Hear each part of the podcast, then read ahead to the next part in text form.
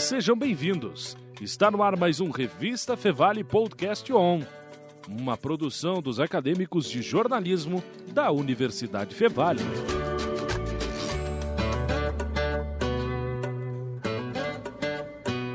Olá, bem-vindos a todos que nos acompanham neste último episódio do ano de 2022 aqui do Podcast On. Muito prazer, eu sou o Vinícius Soares. E eu sou a Julia Klein. E aqui, Júnior Rosário. Então, para esse último episódio do ano, vamos falar sobre um tema que é polêmico, mas que também é importante de se conversar e justamente tem toda a relação com o ambiente que nós estamos aqui, que é o rádio, a história do rádio no Brasil e principalmente os 100 anos do rádio ou não. Para isso, quem está aqui conosco em chamada de vídeo é o professor da URGS, Universidade Federal do Rio Grande do Sul, Luiz Arthur Ferrareto. Professor, obrigado por aceitar o nosso convite. Obrigado por ter recebido esse convite, por vocês terem me convidado para falar desse tema e para a gente poder esclarecer aí algumas das tantas confusões que existem em torno dessa data, né, desses 100 anos ou mais, né? Eu acho que são mais anos do que 100 do rádio mas é uma coisa bem complicada de explicar. Vamos lá. E é um assunto que a gente está todos os dias aqui, né? A rádio, que antes aqui era o núcleo de rádio da Fevale, agora é o núcleo de mídia sonora, justamente por essa evolução. Então, professor, poderia falar um pouquinho sobre esses 100 anos ou não? Por que 100 anos, por que não? Bom, primeiro assim, ó, eu devo ser um dos culpados por estar se comemorando 100 anos aí, porque fui um dos tantos que atribuiu mais valor ao que aconteceu no dia 7 de setembro de 1922, no Rio de Janeiro, quando estava sendo inaugurada a exposição comemorativa ao centenário da independência. Essa exposição, o que, que ela era? Era uma oportunidade comercial, uma oportunidade de empresas de fora do Brasil mostrarem a sua pujança para o Brasil e do Brasil mostrar a sua pujança para o exterior. Né? Nesse dia, tá, com anúncios feitos anteriormente através dos jornais, né, divulgação, né, já existia serviço de relações públicas, assessoria de imprensa nas grandes empresas norte-americanas. Uh, aconteceu nesse dia uma transmissão e aí que começa a confusão. Aconteceu uma transmissão da fala inicial do presidente da República, né, do Epitácio Pessoa, na inauguração, e é um evento oficial. Né, e a empresa que transmite é a Westinghouse. Né? Uma outra empresa também vai fazer transmissões naquele momento, que é a Western. Né? Só que a palavra rádio, naquele momento, não significava bem o que ela passou a significar. Rádio era sinônimo de sem fio, de wireless, né? radiotelefonia, se diz nos jornais que vai acontecer uma demonstração de radiotelefonia, e é preciso entender que para ser rádio, como a gente vai entender posteriormente, né, uma transmissão precisa ter um ponto de partida, que é a estação emissora, né? E vários pontos de recepção. E esses vários pontos de recepção não falam com a estação uh, transmissora, né? é uma coisa num sentido só. Né? E na época se confundiu essas coisas, né? se confundia a radiotelefonia com o rádio. A radiocomunicação, que é um, uma espécie uh, de guarda-chuva em termos de expressão, mas identifica um pouco mais transmissões entre navios ou entre, uh, por exemplo, uma empresa comercial e seus navios, né? uma empresa de exportação e importação em Santos e seus navios.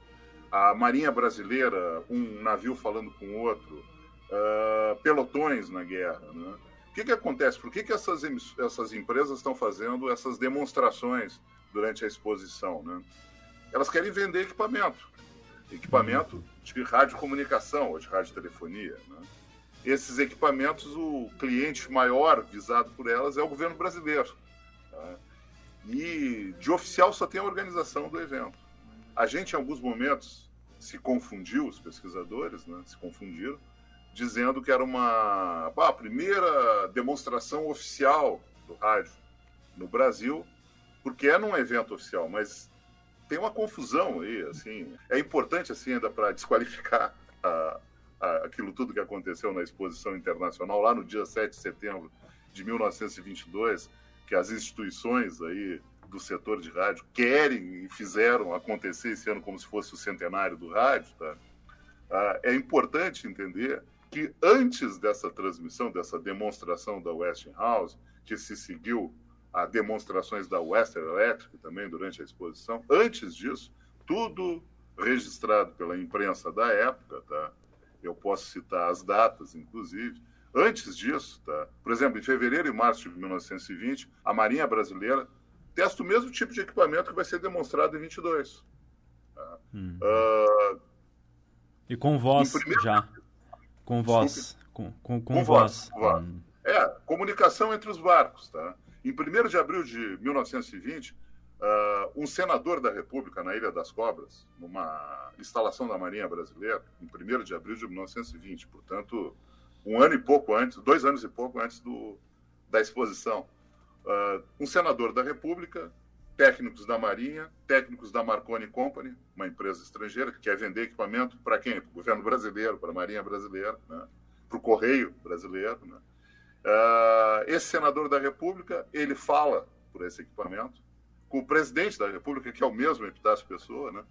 Uh, que está no Palácio Presidencial em Petrópolis, no Palácio de Inverno, na época do presidente da República. Um conversa com o outro. Né? Ferrareto, Uh, o rádio no Rio Grande do Sul, onde ele inicia? Uh, eu te pergunto isso porque a, a Rádio Gaúcha esse ano completou 95 anos. E tivemos várias fases do rádio no Rio Grande do Sul. Por exemplo, há 64 anos vivíamos um momento épico, que era a primeira vez de uma rádio do Rio Grande do Sul indo até a Suécia cobrir a Copa do Mundo com Mendes Ribeiro e equipe pela Rádio Guaíba. Qual o melhor momento, a fase de ouro do rádio gaúcho? Bom, assim, ó, primeiro, eu não gosto dessa expressão fase de ouro. Tá? Eu acho que todo ouvinte tem a sua fase de ouro. Tá? Em termos econômicos, assim, de achar que o quando o rádio era o meio principal, né, muitos atribuem a fase de ouro seria ali anos 40 e 50. Tá? Uh, eu acho relativo, tá? porque nessa fase de ouro por aí, por exemplo, eu posso desconstruir várias coisas. Né? Se eu pegar pelo viés econômico, tá, o rádio era o meio principal, era o que tinha mais faturamento, eram poucas emissoras. Tá? Ah, no Brasil, reinava a Rádio Nacional, do Rio de Janeiro, no Rio Grande do Sul reinava a Rádio Farroupilha, que era a nossa, nossa equivalente da Rádio Nacional. Programação básica era entretenimento, de consumo fácil, né? era radionovela, né? lacrimejantes radionovelas, né? machistas radionovelas. Né? Uh, onde é que estavam os negros nessa programação da fase, entre aspas, de ouro? Onde é que estavam os LGBTQIA+. Bom, nem existia nessa sociedade. Meu Deus, não existe isso nessa sociedade. Porque o preconceito é muito grande. Ah, ah, os roteiros das radionovelas eram aquela coisa, né? A mulher que saía do caminho do bem, o caminho do bem era casar e ter filhos. Ah, se ela tinha um caso fora do casamento, o cara podia ter caso à vontade. Tá? Mas às vezes ele era até punido, mas sempre tinha noção de punição. A mulher, por exemplo, que ficava grávida fora do casamento, né? virava freira. Esse é o roteiro uhum. da novela O Direito de Nascer, que fez enorme sucesso no centro do país e depois foi montada várias vezes aqui na Rádio Farroupilha. Então, acho que a gente tem que fazer ponderações. Do ponto de vista econômico, talvez tenha sido a fase de ouro, tá? anos 40 e 50 do ponto de vista social, talvez a fase de ouro, para a gente usar essa expressão, tenha começado no momento que o jornalismo começa a se libertar das imposições, e vira um segmento, começa a se libertar das imposições da ditadura militar. E é um processo não totalmente completado até hoje, porque nos últimos dez anos houve um retrocesso. Hoje a gente tem emissoras fazendo propaganda política e dizendo que estão fazendo jornalismo. E sempre teve aquela autocensura, aquele interesse do patrão tal, né?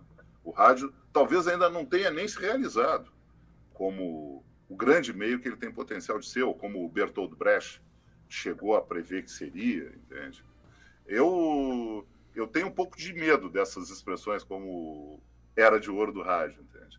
Eu acho que a era do, de ouro de rádio, talvez, para quem foi adolescente em 1958 era aquela ali da Guaíba transmitindo, talvez. Para quem foi adolescente nos anos 70, talvez tenha sido as primeiras rádios jovens. Para este que vos fala aqui, uh, talvez tenha sido chegar em Porto Alegre, do interior do estado, inocente por besta, que nem na música do Raul Seixas, né?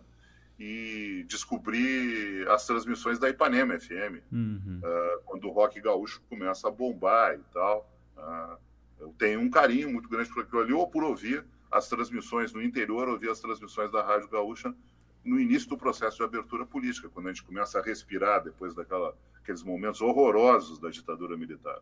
Sim, mas aí, professor, eu, eu te pergunto, já indo para o encerramento dessa primeira parte desse episódio sobre rádio no Brasil e 100 anos do rádio, que a gente já desmentiu, até continuando essa questão que o Júnior trouxe, que é aí a sua opinião né, sobre qual é o momento do rádio dos anos 2000, 2010 para cá, relacionando com internet.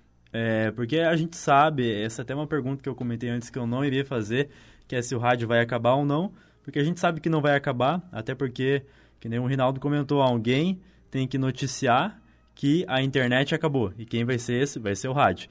Então, mas aí eu te pergunto a sua opinião sobre o rádio nesse momento com a internet, como ele fica? Não vou polemizar, tá? Eu acho que o rádio um dia pode acabar, não tenho como garantir que ele não vai acabar e tem tecnologias de comunicação que já acabaram, como a telegrafia, né? ah, o telegrama, por exemplo. Uhum. Mas eu acho muito difícil que ele acabe em função de uma particularidade, que é a particularidade de eu poder realizar uma, uma tarefa e escutar rádio. Isso aí faz toda a diferença. Né? Nesse momento que a gente está vivendo, primeiro, assim, uh, é bastante tempo a gente falar do rádio e da internet, né? dos anos 90 até hoje. Tem um choque inicial do rádio amedrontado, como tinha sido amedrontado em relação à televisão. Tem um momento em que ele descobre que a internet é uma nova forma de transmissão e uma nova forma de receber conteúdo, isso aí vai facilitar a vida do rádio, né? e as pessoas começam a ouvir rádio conectadas, né?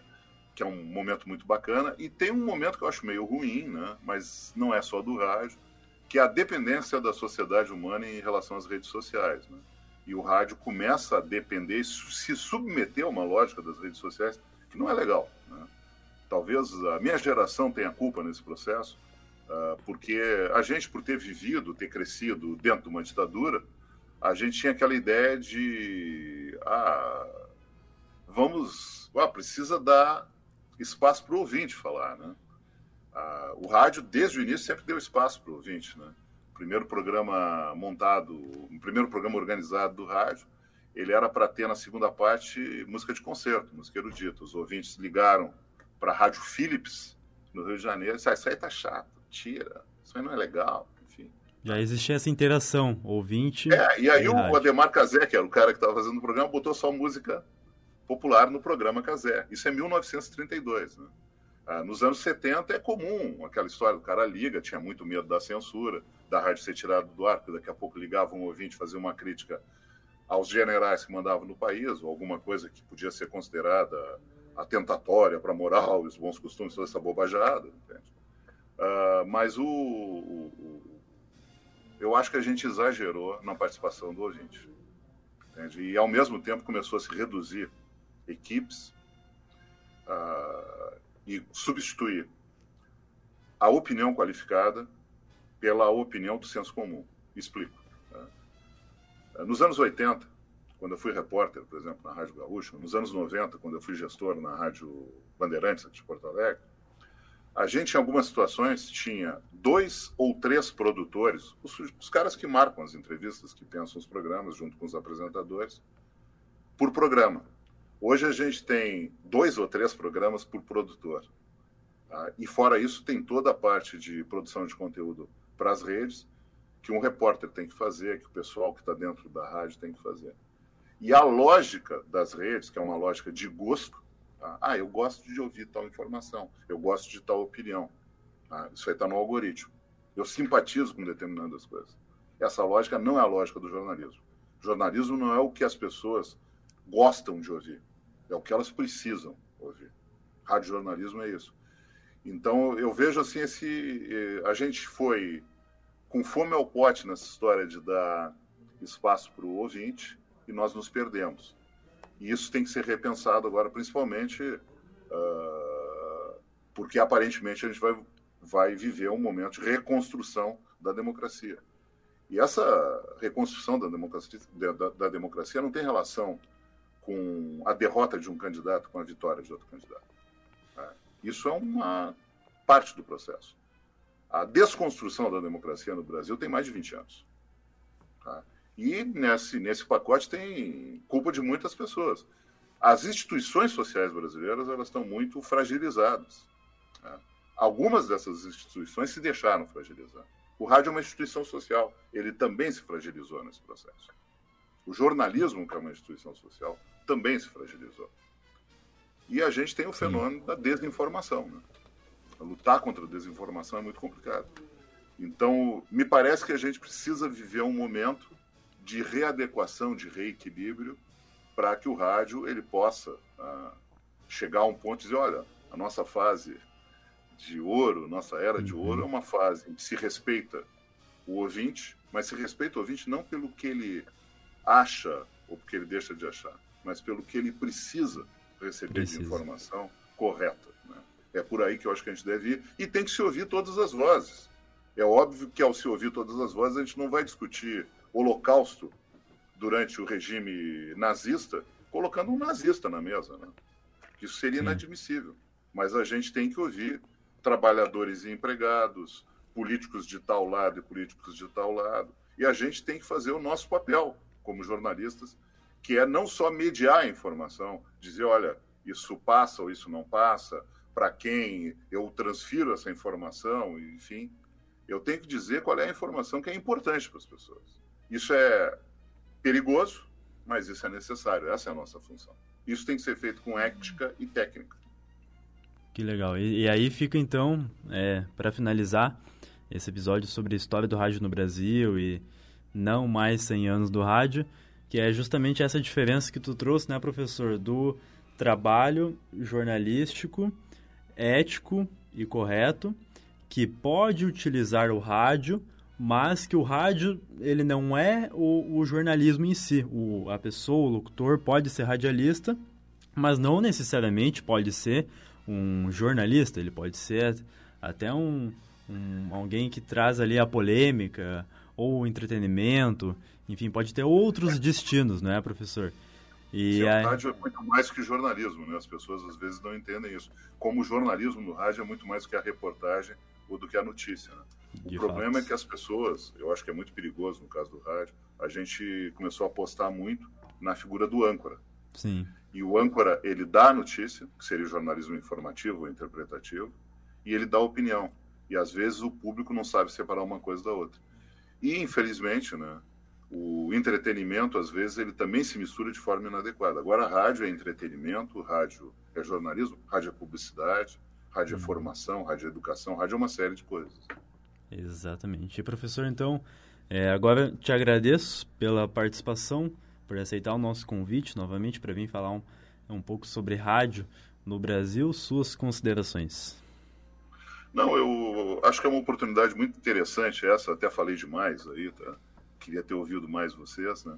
Mas, assim, eu acho que é importante a gente ter em mente o que, que é o rádio correto. Né? Muita gente Sim. faz julgamento ideológico a, a, respeito do rádio, quando bastaria, bastaria fazer um julgamento técnico e ético. A gente tem uh, uma técnica do jornalismo, uma forma de fazer, constituída, historicamente constituída, e a gente tem o código de ética da profissão de jornalista. E a gente tem visto também, tem ouvido muito aí nos últimos anos, à medida em que começou a subir o tom das pessoas nas redes sociais, isso transferiu para o rádio, né? A gente começou a ver um, uma coisa que é muito ruim para o jornalismo. Não se faz jornalismo com adjetivos. Sim. Se faz jornalismo com verbos, se faz jornalismo com substantivos. Tem muita gente hoje fazendo jornalismo, querendo fazer, dizendo que está fazendo jornalismo com adjetivos. Quando a gente faz uh, comunicação muito adjetivada, muito com subida de tom na hora de falar e tal, uh, muito com piadinha, muito com gracinha, muito com ofensa, né? Uh, a gente não cumpre a função social do jornalista e não vai ser ao encontro do que é uma outorga de rádio. Eu tenho muita preocupação com o uso, com o uso das outorgas no Brasil. Não sou daqueles que defendem que deveria ter um controle da mídia e tudo mais. Eu Sim. gostaria que esse controle fosse feito pela sociedade e fosse feito um autocontrole, inclusive, uma autorregulação pelas empresas. Eu acho muito difícil, num país onde as instituições sociais, os partidos políticos são o que são. E, né? Vamos lembrar, né? O partido do candidato Bolsonaro era o partido do vice-presidente do candidato Lula lá atrás. E a ideologia onde que ficou nisso aí? Qual é a lógica disso? Isso, são, isso é só um reflexo de instituições fracas, né? Sim. A gente precisa, para saber qual é o futuro do rádio, a gente precisa saber qual é o futuro da sociedade brasileira. E o futuro da sociedade brasileira também passa por um rádio bem feito, o investimento em pessoas, não só em tecnologia, passa pelo podcast, que é um primo do rádio, né? passa por a gente pensar de uma forma ampla, pensar em igualdade, pensar em espaços para pontos de vista divergentes dentro das emissoras de rádio, dentro dos grupos de comunicação. Essa é a democratização que a gente precisa fazer. Sim. Então, para quem está nos acompanhando, né, professor, a, a, gente vai falar, continuar falando mais sobre rádio, mas novamente obrigado pela sua participação. É, e para quem nos acompanha então no YouTube e no Spotify, fica aí que vem mais sobre rádio no Brasil. E continuamos aqui falando sobre rádio no Brasil, agora com a professora, ex-professora aqui da Universidade Fevale, Neuza Ribeiro. Professora, tudo bem? Bem-vinda. Olá, boa tarde, bom dia, boa noite é, estamos, só para a gente localizar, estamos no final de 2022, é, no mês de dezembro, no início do mês de dezembro. E para a gente localizar bem essa condição de é, tratar sobre a importância do rádio, a importância do ensino do rádio ou de como se faz rádio profissionalmente, é, é, é, se deve primeiro é, ter essa localização no tempo, porque o rádio tem uma história praticamente milenar já, né?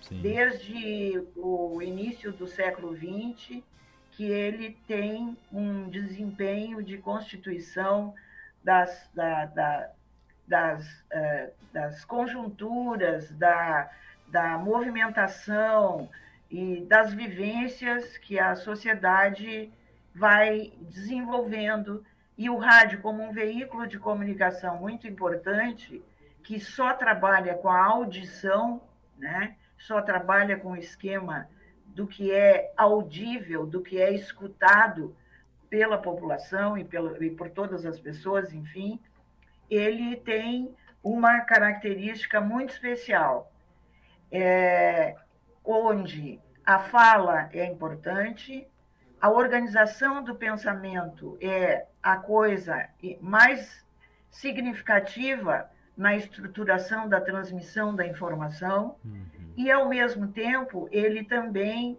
é, mexe com caminhos que vão desde a, a, a, condição de transmitir mesmo a informação transmitir música, transmitir é, é, questões que fazem parte da vivência diária da sociedade.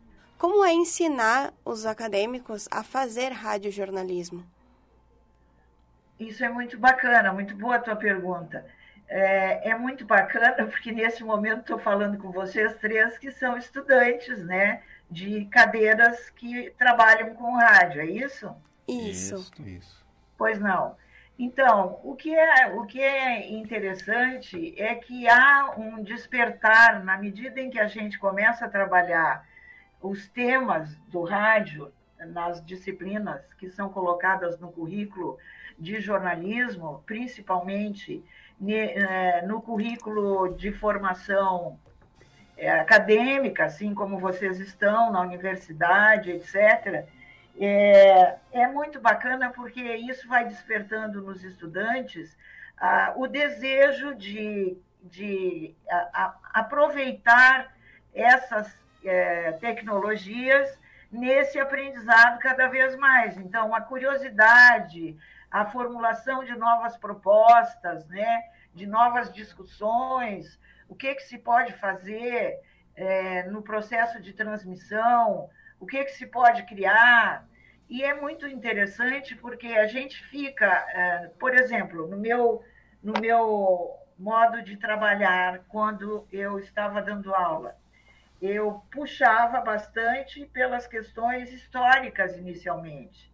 E depois a gente ia fazendo exercícios e exercícios e práticas até que os estudantes vão adotando uh, e dominando essas práticas, fazendo, exercitando a voz, exercitando propostas de rádio, de programas de rádio, é, é, é, elementos assim que e a gente é, é, vai mostrando aos estudantes as possibilidades que existem e cada vez mais ricas, inclusive, com essas novas tecnologias, né?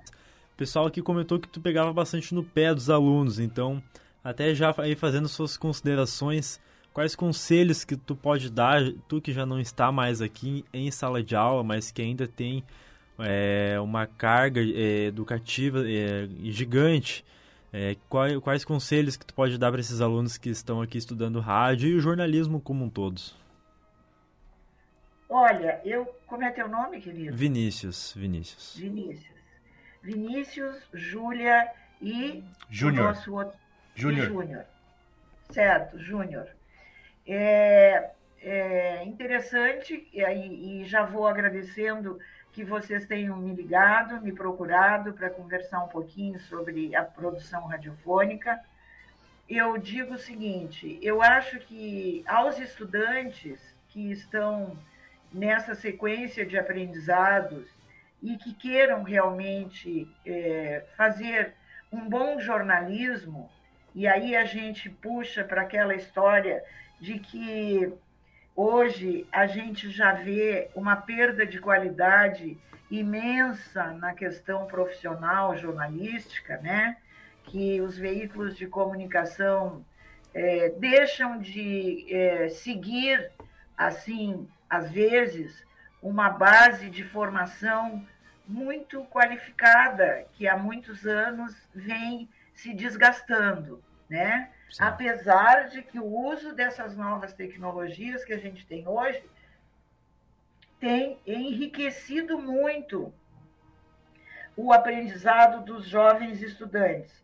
Mas há uma contradição aí, porque uh, se desperdiça na evolução dos equipamentos um, um conceito de, de, quero dizer assim, de valor, de, de uh, ações e, e discursos que devem estar bastante qualificados ainda na, na, na, no contato e na formação da nossa sociedade em geral.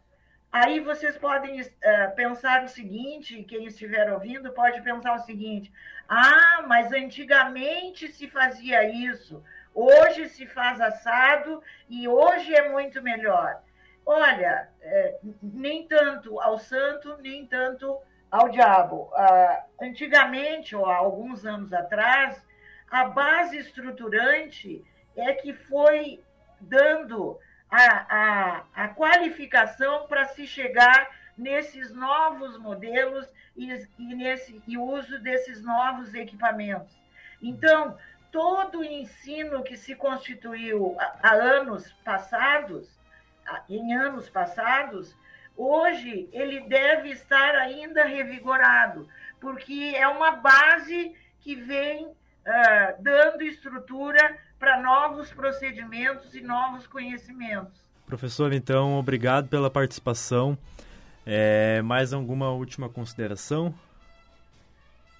Que todos sejam muito felizes no, nesse próximo ano, com a observação das coisas que devam se transformar na questão política, na questão social do nosso país.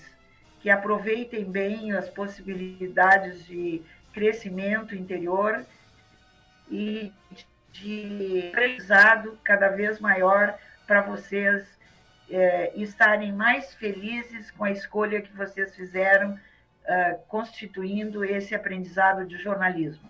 Obrigada a vocês, um grande abraço. Nós que agradecemos. Abraço, professora. Então vamos aos créditos deste último episódio de 2022, que são os mesmos, né, já aí dessa equipe, já que a gente consegue até dar uma valorizada em quem fez parte da equipe do Podcast Show, que é na técnica o Carlos Pereira, o Rinaldo Silveira, o Júnior que entrou depois e já foi importantíssimo aqui para a equipe também, e eu e a Júlia aqui é, também na apresentação e na produção dos episódios. Então, abraços. E agradecer também o nosso orientador, o professor Marcos Santuário, né, que está todos os dias aí com a gente. professor Marcos. Sempre nos orientando, né, e Exatamente. nos ensinando bastante, né, aproveitando que a gente está falando de jornalismo, né, de rádio jornalismo, é quem nos ensina todos os dias o que a gente tem que melhorar, o que a gente que tá bom, o que tem que melhorar. Então, fica, fica, ficamos por aí né? E até ano que vem. Abraços e até a próxima. Até a próxima. Até a próxima.